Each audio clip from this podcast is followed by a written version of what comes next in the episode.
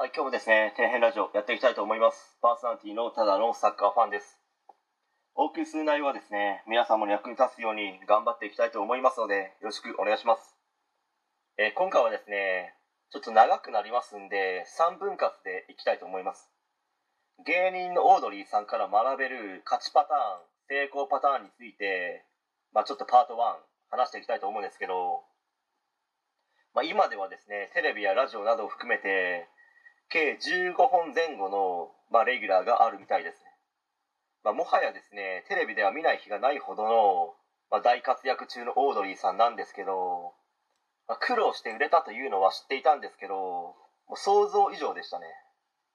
まあ、基本ですね芸人を語ってこう長い下積みや不毛な時代を過ごしてきて、まあ、数年間はですねバイト生活を送りながら、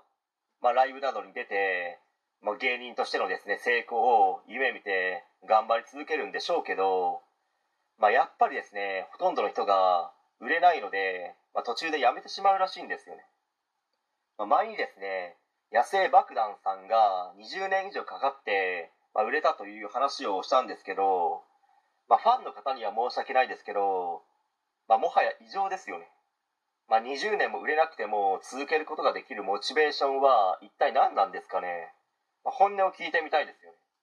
好きだからという理由で本当に20年以上も続くもんなんでしょうかね。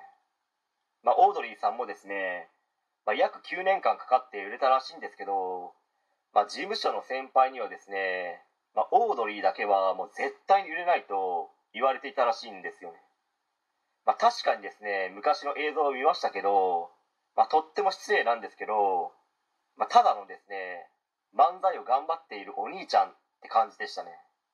まあ、コンビ名がオードリーではなくてその頃あのナイスミドルというコンビ名の時ですね、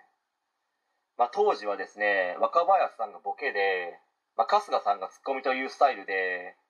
なんかもうこの時点でなんかこう申し訳ないですけどなんか迷走してますよね、まあ、高校時代は春日さんは意地悪キャラで周りに面白いと言われていたみたいですのでまあ、それならばですね普通に春日さんがボケ役になりそうな気もしますけど、まあ、しかしですねこれがオードリーさんの勝ちパターン成功パターンだったんですよね、まあ、続きはですねパート2で話したいと思います。はい、えー本日は以上になります。ご視聴ありがとうございました。できましたらチャンネル登録の方よろしくお願いします。